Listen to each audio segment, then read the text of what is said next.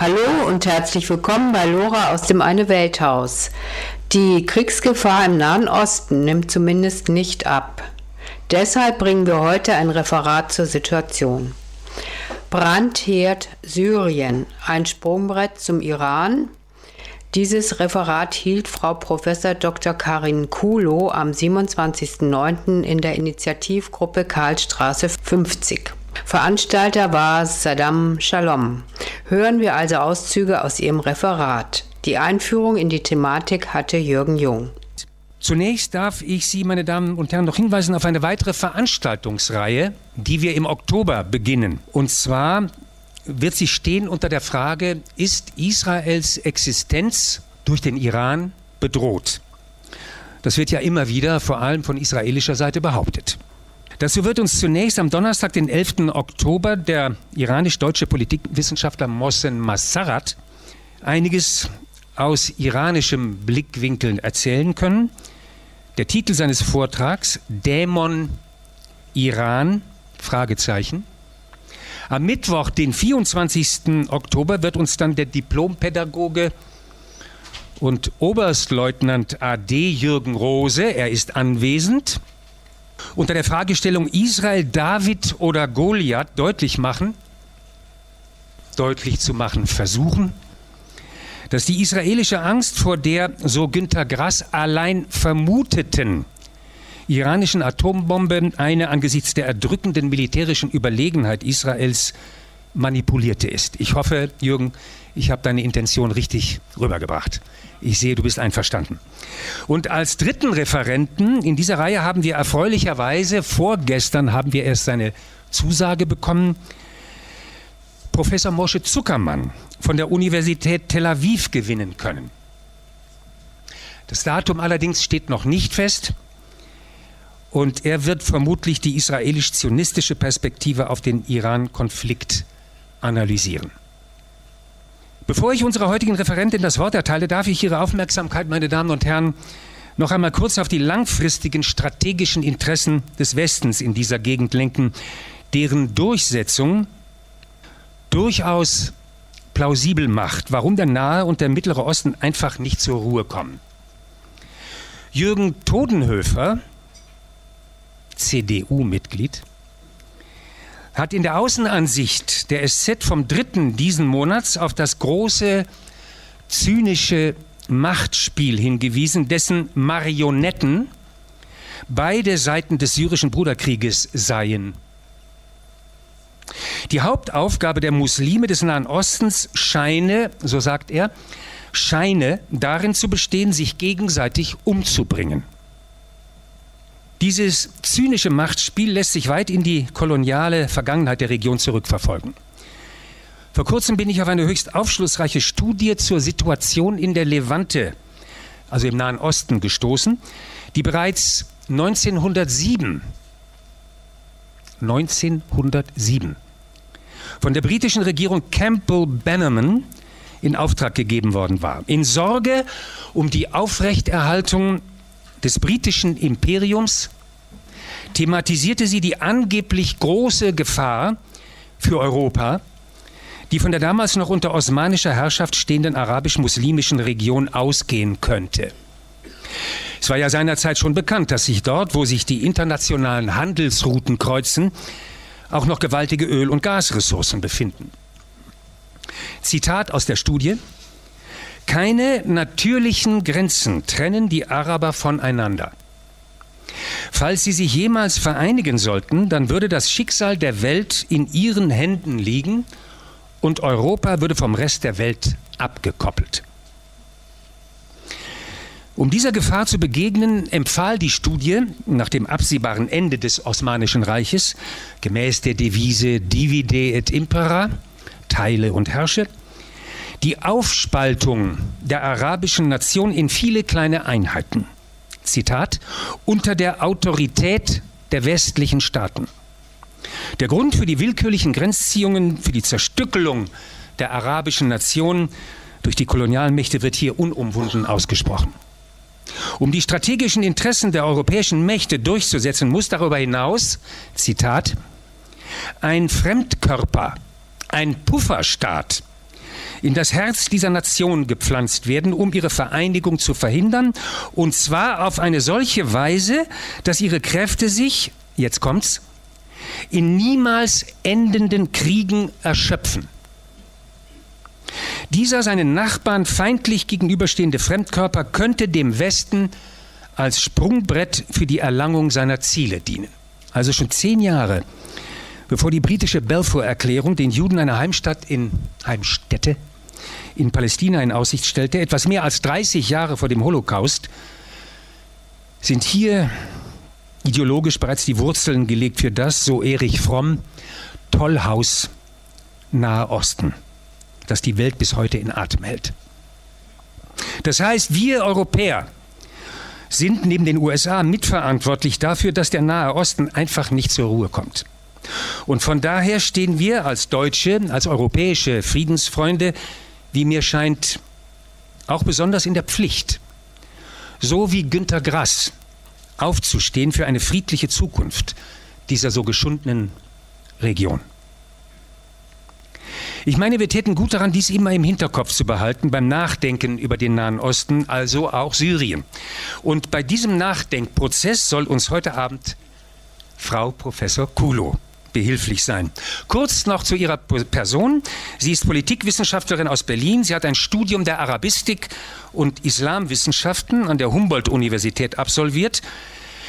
Ihr Forschungsschwerpunkt waren und sind unter anderem politische Systeme in arabischen Ländern des Nahen Ostens. Ihre Vorträge und Publikationen beschäftigen sich vor allem mit dem israelisch-palästinensischen Verhältnis der Nahostregion, dem Wesen und den Erscheinungsformen des politischen Islam.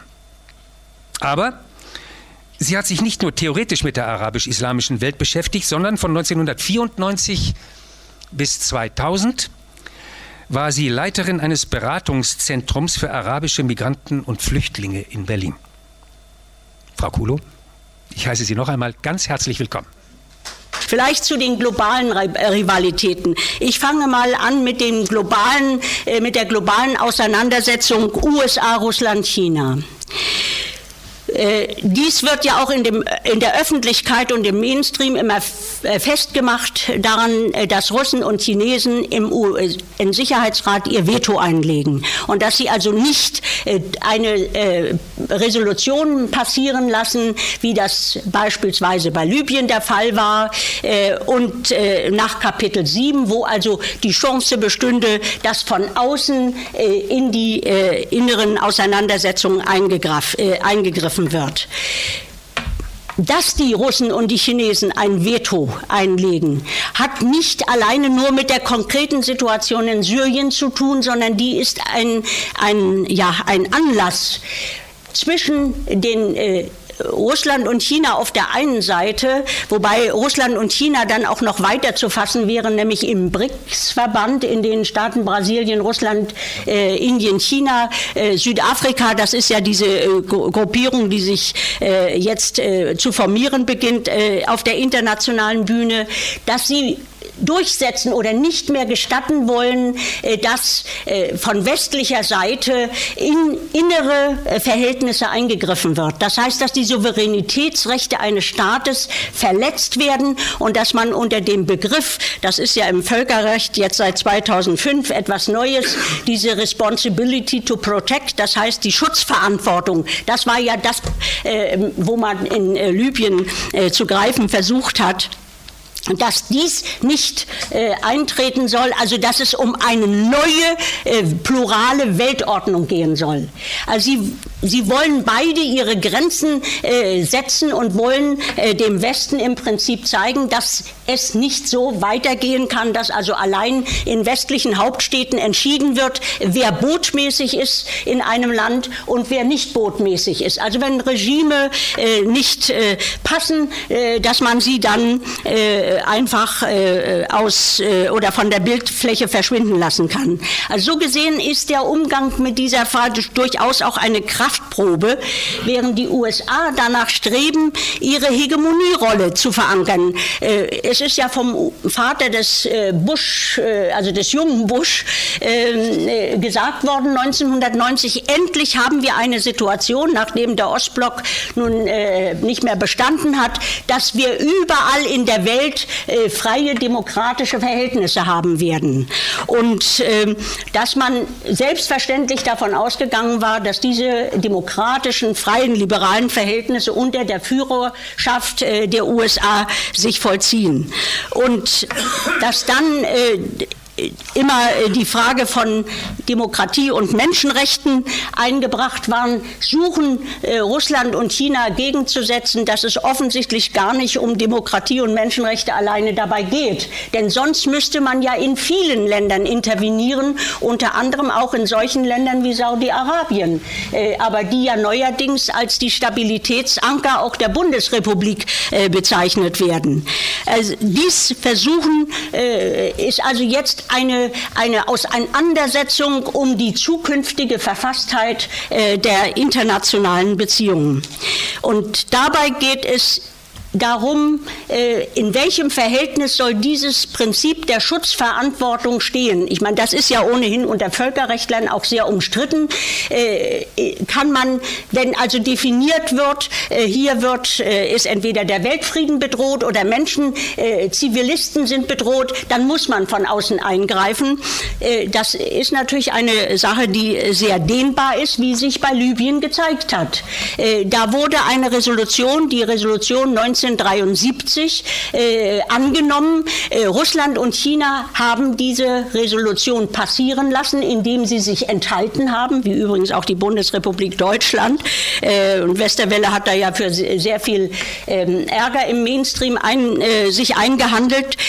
Sie haben das durchgehen lassen in der Annahme, dass es tatsächlich nur um den Schutz der Zivil, äh, Zivilisten in Benghazi gehen sollte, also in, im Osten des Landes aber äh, vor allem auch auf Betreiben äh, von Frankreich und Großbritannien wurde dann diese äh, Resolution missbraucht zum Sturz des Regimes. Das ist in dieser Resolution, das Regime, der Regimesturz war in dieser Resolution überhaupt nicht vorgesehen und wäre sicherlich auch von den beiden Staaten äh, nicht äh, mit einer Enthaltung durchgelassen worden. Dies will man in, im Falle Syriens nicht mehr wiederholen, weil man sagt, also wenn man hier äh, die Leine lang lässt, dann werden wir damit äh, äh, konfrontiert sehen, werden wir uns konfrontiert sehen, dass äh, dann äh, nach dem Gusto einiger weniger Staaten in der Welt die Verhältnisse sich verändern. Also deshalb also die strikte Orientierung auf eine Syrien gelenkte, also von Syrern selber ohne ohne Einmischung von außen äh, gelenkte Lösung des Konflikts. Und zwar unter, auf dem Wege eines Dialogs und unter Einbeziehung auch des Regimes. Das ist die kritische Frage, das ist auch die kritische Frage, den sich Russland und äh, China mit Teilen der Opposition äh, eigentlich mit mit allen Oppositionellen, selbst jenen, die auch für, für friedliche Mittel eintreten, mit denen sie immer äh, zu tun haben, weil die Opposition möchte nicht mehr mit dem Regime, vor allem auch nicht mit dem Präsidenten, irgendeine Lösung anstreben. Ein anderes Problem ist, dass natürlich auch äh, dieses Regime noch eine Basis in der Gesellschaft hat. Äh, niemand kann genau sagen, wie groß die Unterstützung ist. Äh, ich persönlich äh, würde denken, dass eine Umfrage, äh, die mal von einem äh, Forschungsinstitut in Doha, also in Katar, auf die, das war eine Internetumfrage, wobei herauskam, dass etwa 55 Prozent der Befragten gesagt haben, also sie finden finden, äh, dass Assad nicht gestürzt werden müsste. Dass das möglicherweise äh, so ein, eine Kennziffer ist, dass das auch die Unterstützung dieses Regimes äh, noch sein könnte, weil es eben nicht nur alleine ihr die eigenen Anhänger sind, vor allem auch die Minderheiten, religiöse Minderheiten wie die Christen und natürlich die Alawiten. gut, die sind vertreten durch die Herrschaftsfamilie, die aus dieser Religionsgruppe kommt, aber eigentlich keine religiöse Herrschaft, sondern eine säkulare Polare ist. Also das ist der Streitpunkt, um den es geht. Aber ich glaube, man kann natürlich nicht einen großen Teil der Gesellschaft ausklammern, weil das würde natürlich auch äh, eine Befriedung der Situation in Syrien auf die Zukunft äh, nicht äh, bringen können. Also so gesehen ist die Frage, ob man dann mit Teilen des Regimes, also das wäre ja eine äh, Sache, die auszuhandeln wäre, aber darauf verlässt, also verlegt sich Syrien äh, oder verle verlegen sich Russland und China und davon weichen sie auch nicht ab. Und sie wiederholen immer wieder, wir bleiben fest dabei. Und äh, ich meine, es ist, glaube ich, heute im UN-Sicherheitsrat wieder Syrien debattiert. Und äh, alle haben ja schon gesagt, man brauche nicht viel zu erwarten, weil es keine äh, Änderung der Position gibt. Nun kann man darüber streiten, ob die, so wie das auch im Mainstream gemacht wird, dass die Russen äh, und die Chinesen verantwortlich sind für das Blutvergießen. Äh, das ist ja etwas, was auch unterstellt wird. Ähm, äh, ich persönlich äh, bin da gespalten. Ich würde sagen, die Orientierung auf eine politische Lösung ohne die Einmischung von außen und eine Syrien selbstbestimmte Lösung, die würde ich zumindest unterstreichen. Und vor allem würde ich jeden, jede bewaffnete, jeden bewaffneten Einsatz ablehnen. Interessant ist, dass äh, die Chinesen oder die chinesische Seite äh, kurze Zeit bevor Annan seinen Sechs-Punkte-Plan, der ja immer noch als Grundlage gilt äh, für die, sagen wir mal, für die Beendigung äh, des, äh, des Waffenganges und für die Überleitung in einen Prozess, dass die Chinesen einen solchen Sechs-Punkte-Plan vorher schon äh, mit ihm besprochen hatten. Das heißt also, dass offensichtlich auch Annan sich, er ist ja äh, während seiner Mission, äh, die er ja nun leider aus meiner Sicht leider beendet hat, wobei ich es persönlich durchaus nachvollziehen kann, äh, dass das ein sehr schwieriges Unterfangen für ihn war, ist er ja ständig äh, gereist und unter anderem auch mehrmals in Russland und China gewesen und dass, äh, da er, dass er dadurch natürlich auch diese äh, äh, aufgenommen hat, diese Ideen mit aufgenommen hat. Und das wäre ja eigentlich auch nicht schlecht.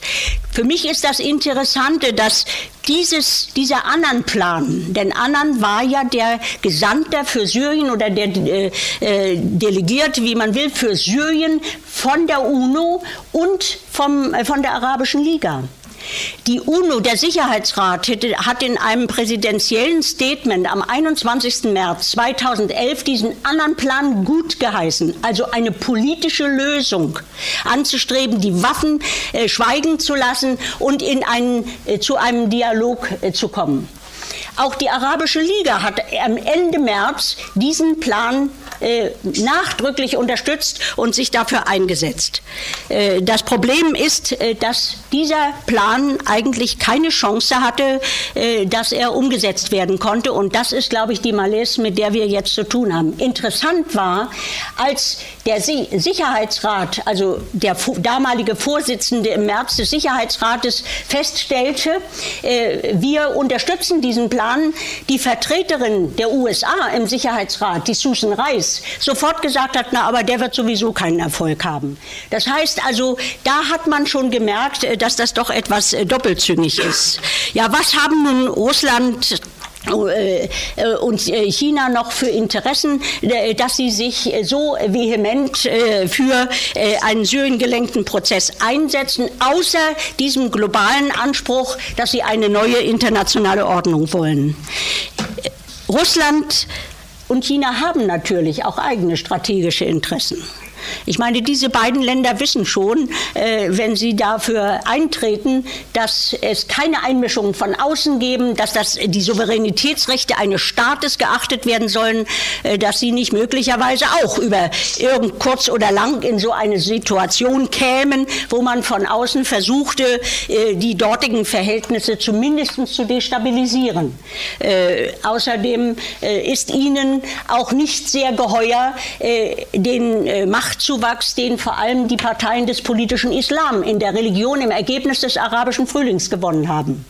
Äh, die Russen haben ein Problem, und zwar in Tschetschenien, und die Chinesen haben ein Problem in, mit den Uiguren. Das heißt also, dass sie äh, hier nicht äh, oder dass sie hier durchaus auch befürchten könnten, dass sich da Einflüsse geltend machten. Für Russland ist natürlich Syrien noch ein besonderer Fall.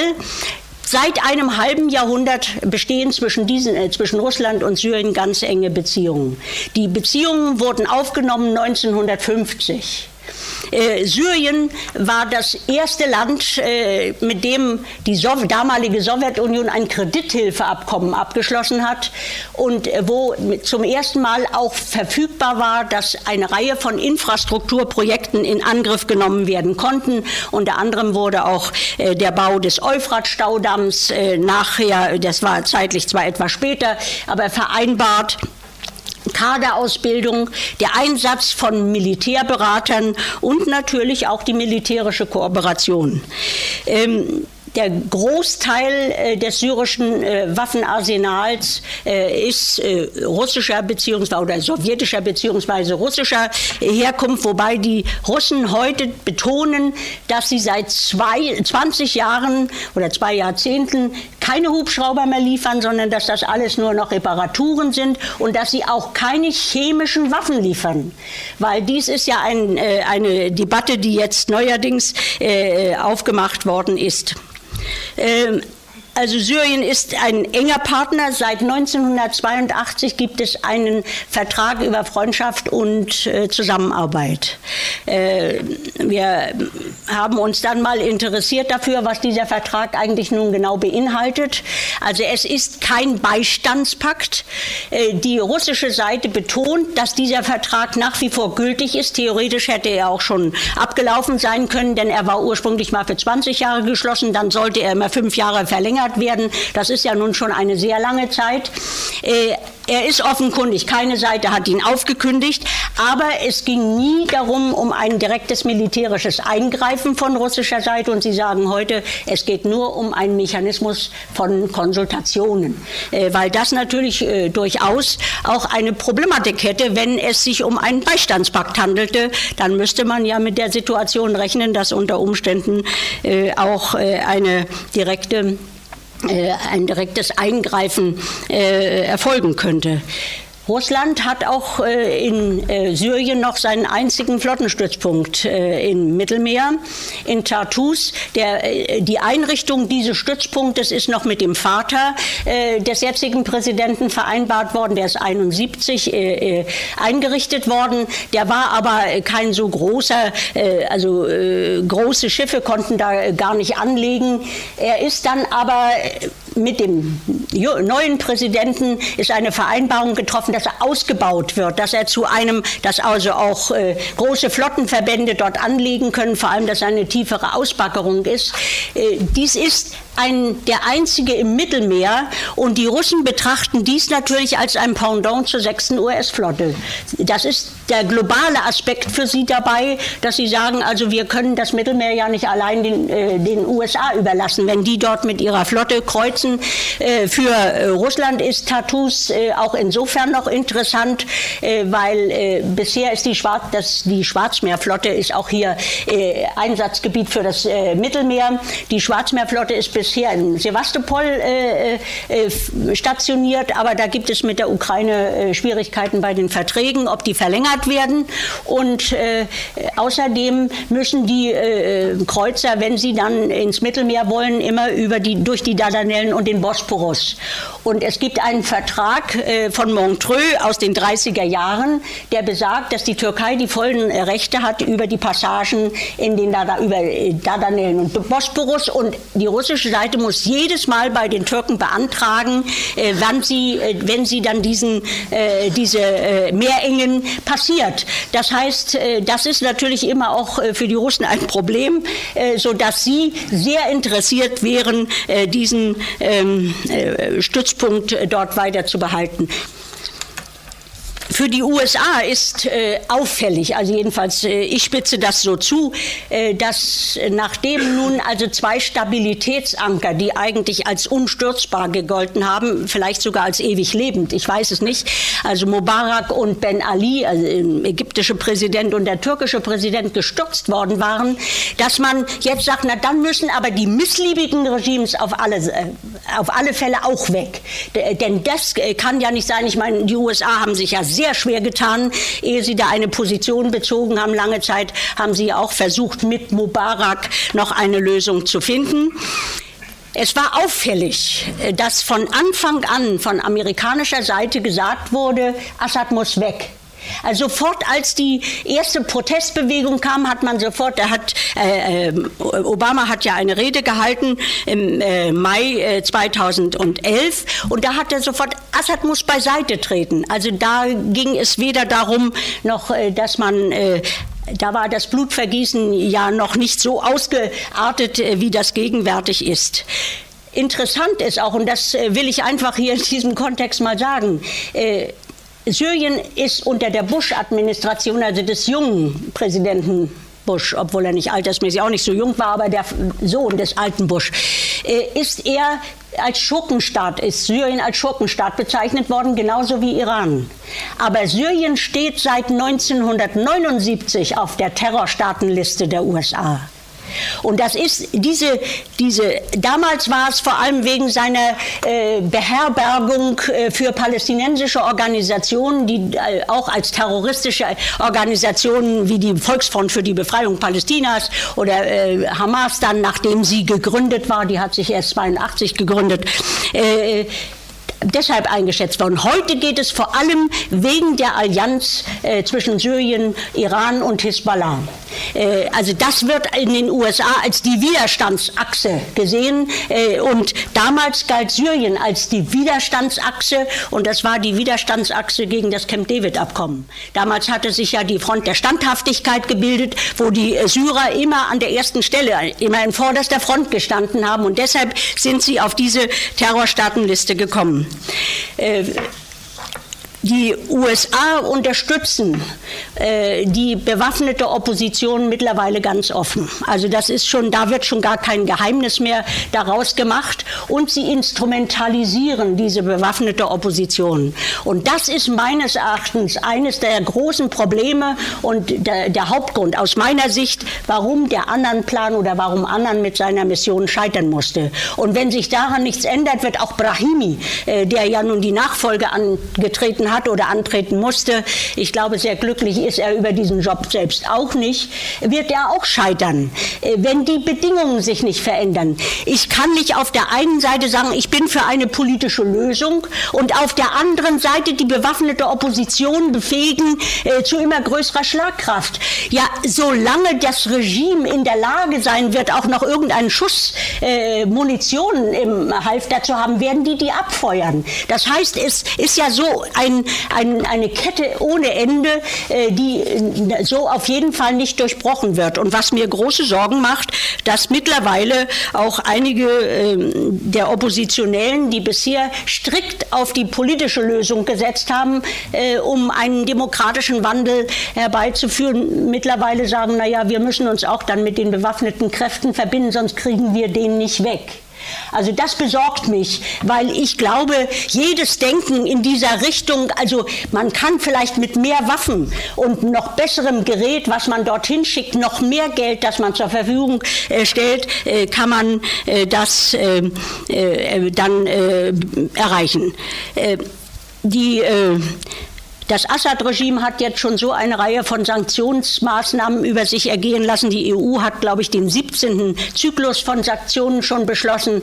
Gegen Iran ist das ja auf dieselbe Weise. Also im Prinzip ist ja auch dieses Sanktionssystem eine Art äh, Mechanismus, der äh, ja äh, zwar nicht äh, schießt, aber äh, der doch äh, für die Bevölkerung eigentlich große Schwierigkeiten mit sich bringt.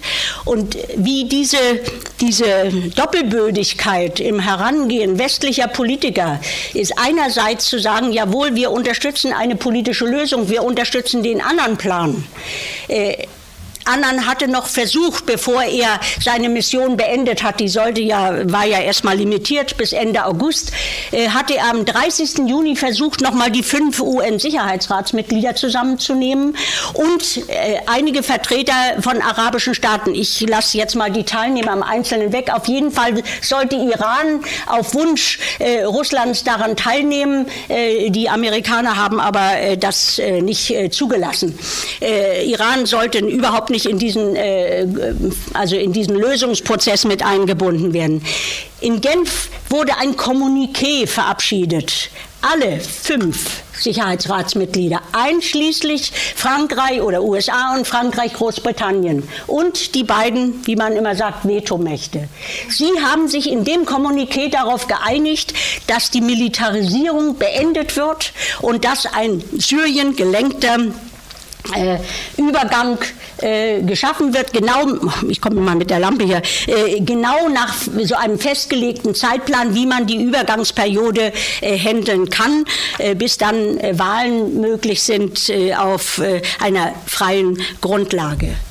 Dieses Kommuniqué wurde am 30. Juni 2012 gut geheißen und nur eine Woche später haben sich die Freunde Syriens in Paris getroffen und man hat der Opposition weitere militärische Unterstützung zugesagt. Und äh, äh, Frau Clinton und der äh, äh, der französische Präsident Hollande haben sogar den beiden äh, Mächten Russland und China angedroht, dass sie für ihre Haltung irgendwann den Preis noch zu zahlen hätten. Das heißt, also das ist eigentlich äh, für meine Begriffe etwas Unakzeptables und es ist erstaunlich, es ist in den öffentlichen Medien über dieses Kommuniqué kein Wort verloren worden. Nur Russland und China die, äh, sagen, dieses Kommuniqué zusammen mit dem anderen Plan muss die Grundlage einer Lösung des Konflikts in Syrien sein. Bei uns spielt das keine Rolle. Warum? Äh, weil dann natürlich äh, offenbar würde, äh, dass eigentlich die westliche Politik äh, ja irgendwie äh, nicht aufrichtig ist. Ich will das jetzt mal sehr kulant formulieren, äh, dass sie zwar den Anschein erweckt, dass sie auch auf eine politische Lösung optiert, äh, aber dass sie eigentlich äh, damit nur ihre äh, ansonsten äh, anderen Zielstellungen verdecken will. Jetzt hat Obama ja noch ein äh, scharfes Wort gesprochen im Falle der Möglichkeit eines Giftgaseinsatzes seitens des Regimes würde die USA eingreifen. Im Moment dreht sich alles um diese Frage. Jetzt gibt es neuerdings einige Überläufer, die auch schon darüber reden und sagen, ja, das Regime plant, äh, diese äh, an die Hisbollah weiterzugeben. Genau weil man weiß, das ist das rote Tuch für Israel. Wenn Hisbollah in solchen in C-Waffenbesitz oder in B-Waffenbesitz käme, sodass also hier schon eine Situation geschaffen wird, ja, manchmal sage ich immer, es wird, äh, die Öffentlichkeit wird propagandistisch darauf vorbereitet, dass man sagt, jetzt muss man doch was tun, jetzt müssen wir doch eingreifen. Ähm, es gibt natürlich auch andere Stimmen, vor allem auch in den USA, die gesagt haben, wenn, wenn der Obama das wahrmachen wollte, brauchte er 60.000 Mann. Denn diese C-Waffen, oder dieses Giftgas, Waffen, ist das ja erst, wenn das, äh, denke ich mal, äh, Gas irgendwie bestückt wird äh, mit, oder die Waffen bestückt werden damit, ist offenkundig auf 20 verschiedene Stellen verteilt im Land. Und bisher sagen alle, auch von israelischer Seite habe ich solche Stimmen zumindest, was ich aus Haaretz, aus der englischsprachigen immer nur lesen kann, äh, dass das offenkundig unter Kontrolle gehalten wird. Das Problem ist aber, je weiter sich natürlich die bewaffneten Auseinandersetzungen ausdehnen, je mehr sie unkontrollierbar werden, kann natürlich durchaus auch sein, äh, dass es äh, Schwierigkeiten dabei gibt. Ähm, also manchmal kommt es mir so vor, dass das ein Vorwand genommen wird, genau wie die Flüchtlinge, äh, dass man sagt, die Flüchtlinge, die dort gesammelt sind, das ist ein Korridor, den wir schaffen, das ist eine Flugverbotszone, die wir schaffen. Also dass man, wenn man keine Resolution äh, nach dem libyschen Szenario durchkriegt, dass man dann sagt, na, dann werden wir wenigstens eine solche Situation schaffen. Und äh, ich meine, Hollande hat jetzt vor der UNO-Vollversammlung sehr scharfe Töne angeschlagen und hat also gesagt, er würde sofort, seine Regierung würde sofort eine Übergangs Übergangsregierung anerkennen. Und sie arbeiten auch schon in einzelnen Gebieten, vor allem in Aleppo. Das ist ja jetzt die äh, Stadt, in der die Auseinandersetzungen stattfinden. Ähm, nun zu den regionalen Vormachtgelüsten. Ich glaube, diese, die Problematik und die Schwierigkeit kommt noch hinzu, äh, weil es gekoppelt ist, also global, mit den regionalen Auseinandersetzungen. Der arabische Frühling hat die Region verändert. Magdi Jauhari hat mal gesagt, Ich glaube, wir wissen alle noch nicht, wie tief sie die Region verändert hat. Ja, sie hat sie tief verändert und ich glaube, das, was da rauskommt aus, dieser, aus diesem Prozess, aus dieser Transformation, werden wir vielleicht in 20, 25 Jahren exakt sagen können. Es gibt bestimmte Trends, die sich andeuten und das ist meines Erachtens, dass der islamische Faktor einen bestimmenden Faktor haben wird, dass die Auseinandersetzung, die zwischen den Parteien des politischen Islam und des arabischen Nationalismus, wie sie nach dem Zweiten Weltkrieg, vor allem in Gestalt des Nasserismus oder des Baasismus oder äh, von Gaddafis grünem Buch, äh, obwohl ich das ein bisschen anders ordnen würde, das ist für mich also kein arabischer Nationalismus in dem Sinne gewesen, sondern der hat, der hat ja da eine andere Option gehabt. Aber dass diese Auseinandersetzung zwischen den Parteien des politischen Islam und den Vertretern des arabischen Nationalismus, dass die jetzt in eine entscheidende äh, außer, oder in so eine entscheidende Phase kommt. Ich habe noch kein Wort zu Ägypten gesagt. Das ist ja ganz interessant, dass unter dem neuen Präsidenten äh, Morsi äh, nun doch äh, versucht wird, Ägypten wieder auch als ein, äh, ein Führungs-, eine Führungsmacht in, äh, in Stellung zu bringen. Er ist, hat mit der Idee aufgewartet, ein sogenanntes islamisches Quartett zu bilden. Äh, und zwar sollten dieses Quartett umfassen Ägypten, Saudi-Arabien, die Türkei und Iran. Und die sollten nun gemeinsam also äh, dafür sorgen, äh, dass das Blutvergießen beendet wird. Ich bin sehr dafür, dass der Iran in den Lösungsprozess einbezogen wird. Ohne Iran geht es nicht. Aber ich kann mir schwer vorstellen, dass es funktioniert, wenn es bei den Konstellationen bleibt, wie sie bisher äh, sind. Andererseits hat Saudi-Arabien bereits gesagt, also das kannst du dir in den Wind schreiben, mit Iran machen wir nichts. Also das ist genau auch die amerikanische Position. Iran soll nicht an irgendeinem Verhandlungstisch mitsitzen, weil das ist eben ein missliebiges Regime, das man nicht damit noch aufwerten will. Ähm, es scheint so, als ob Musi sich vorstellt, äh, wie realistisch das ist, kann ich mir auch im Moment nicht vorstellen, aber dass er denkt, einen Keil treiben zu können zwischen Syrien und Iran. So hat er beispielsweise äh, Iran, dem Iran angeboten, volle diplomatische Beziehungen wieder aufzunehmen oder herzustellen zwischen Ägypten und Iran, die ja seit 1979 unterbrochen sind, wenn Iran seine Allianz mit Syrien aufkündigt nicht.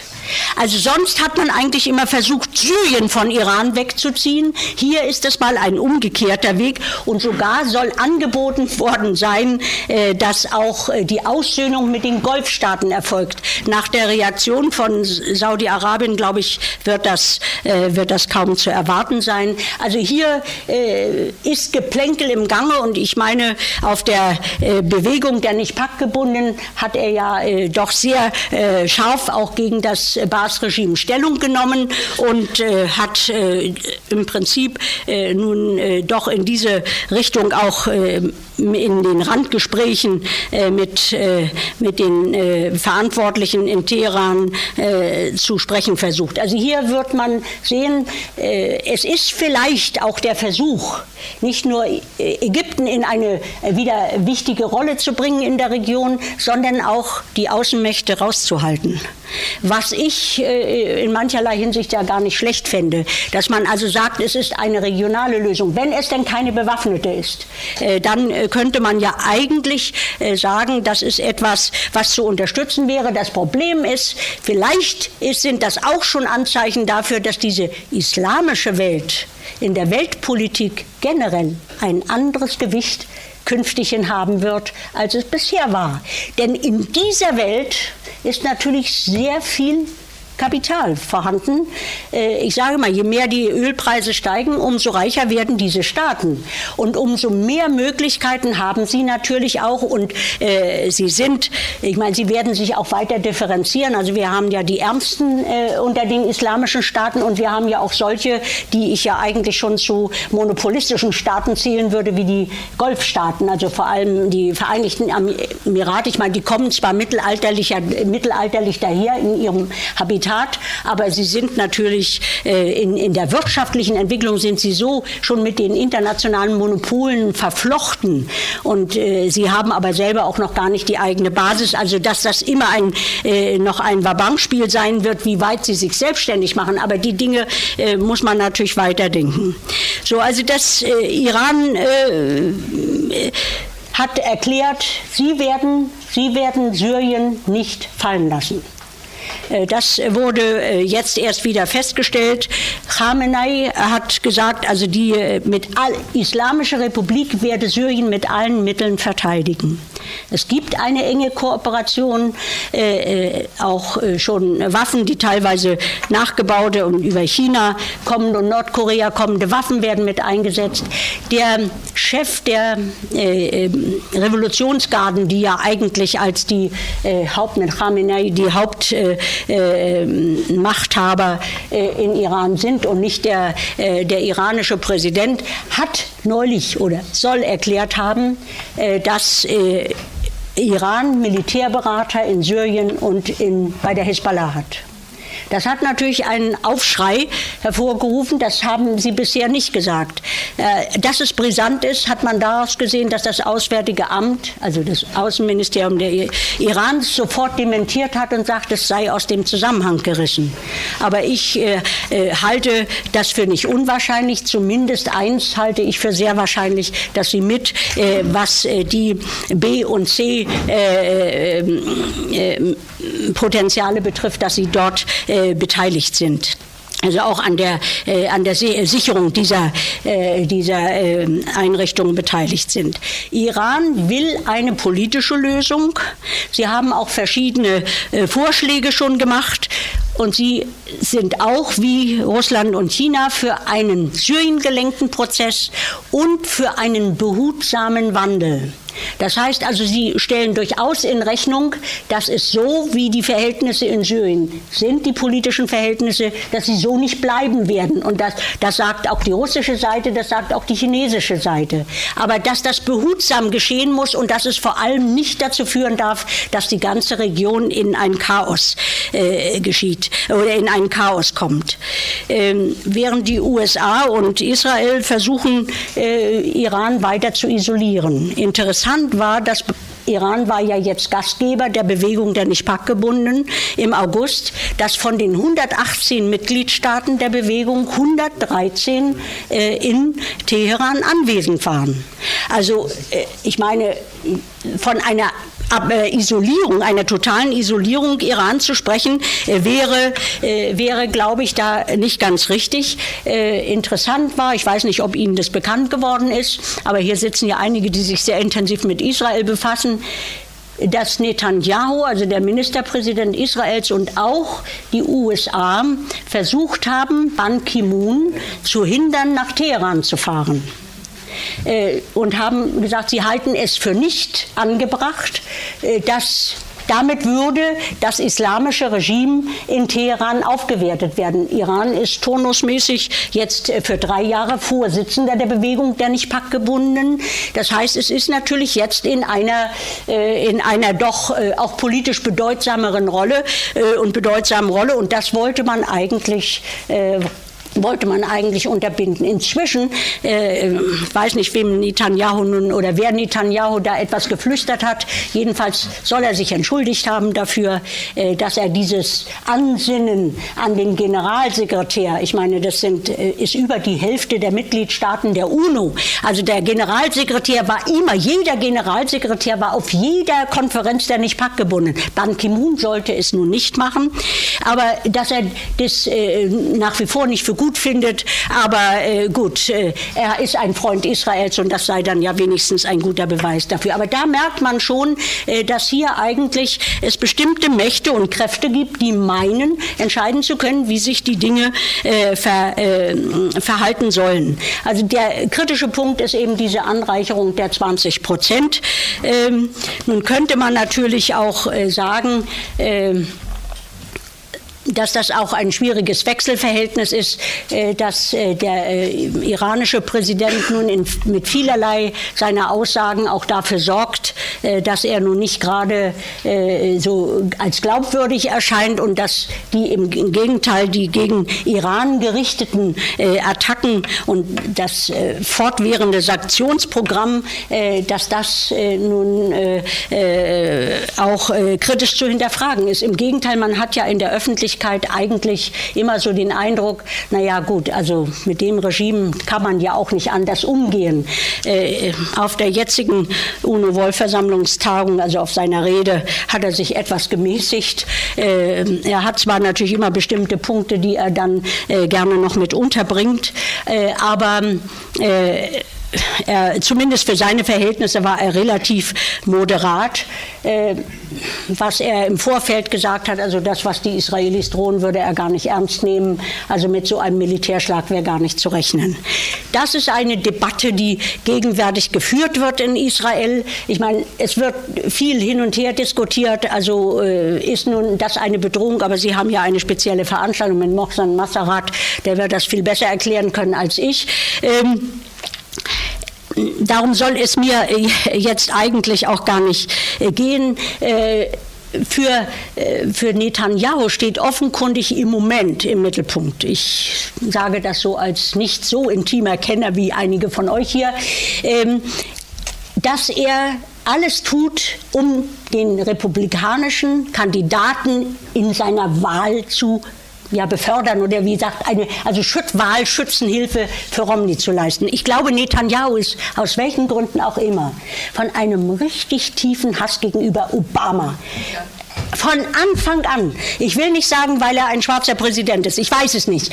Aber vielleicht auch, weil er gleich am Anfang angefangen hat, die Palästina-Frage zu thematisieren. Und Obama ist immer wieder eingeknickt. Das heißt, er ist so unter Feuer gekommen und Netanyahu hat ein solches, äh, einen, einen solchen Einfluss auf äh, Republikaner und äh, vor allem auf den Kongress, äh, dass es mir dass er auch dies, was er jetzt abzieht im Moment, äh, also die gegenwärtige Debatte ist ja, dem Iran muss man rote Linien zeigen. Nun sagt die US-Administration, die roten Linien brauchen wir nicht. Wir äh, sehen noch mit den Sanktionen und wir, es ist noch ein bisschen Zeit, weil manche im CAE und alle möglichen ja sagen, also es besteht gar keine Gefahr im Moment, äh, dass äh, äh diese 20 äh, Prozent Anreicherung überschritten wird bis 90 Prozent, dass man also eine Atombombe bauen könnte. Jetzt sagt Netanyahu, wer nicht bereit ist, rote Linien für den Iran zu setzen, der ist auch nicht berechtigt, uns rotes Licht für einen Militärschlag zu geben. Das heißt also, sich darzustellen, ich meine, die Rede, ich glaube, heute ne, hält er sie vor der UNO-Vollversammlung, also wie ich Netanyahu kenne und verfolge über die Zeit, wird er wieder die antisemitische Karte dort spielen und wird den Holocaust äh, dort wieder äh, thematisieren. Äh, und das äh, ist natürlich etwas, äh, was scheinbar gut ankommt. Und äh, soweit ich das verfolgt habe mit Romney, hat alle Positionen, die äh, äh, die Netanyahu vertreten hat, auch zur Palästina-Frage, hat er alle zu seinem Wahlkampfprogramm gemacht. Also wo nun gesagt wird, also die Palästinenser wollen gar keinen Frieden, sie wollen den Israelis nur das Land wegnehmen. Also das, das nimmt Auswüchse an. Die Frage ist ja immer, wird es einen Militärschlag geben oder nicht? Und ich meine, solche Kampagnen wie Ihre ist ja nun auch, um dies äh, zu verhindern, um die äh, Öffentlichkeit zu mobilisieren, dass, äh, dass eine solche Situation auch nicht entsteht, dass man sagt, jawohl, das, äh, das müssen wir hinnehmen. Denn ich könnte mir vorstellen, dass wir dann wieder eine gespaltene Debatte in der Gesellschaft hätten, äh, dass wenn es einen solchen Militärschlag gäbe, wieder die einen sagten, Israel musste sich ja verteidigen. Äh, und die anderen versuchen dann wieder nun, der Debatte etwas entgegenzubringen. Es sind sich eigentlich alle einig, in diesem Jahr wird, also vor den Präsidentschaftswahlen wird es nicht passieren. Nun kann man natürlich, ich habe erlebt, ich meine, ich habe auch schon einiges in meinem Leben erlebt, auch große politische Wandlungen und Jehwendungen. Man darf nie, nie sagen, wenn man etwas einschätzt, weil dann ist man, liegt man meistens verkehrt.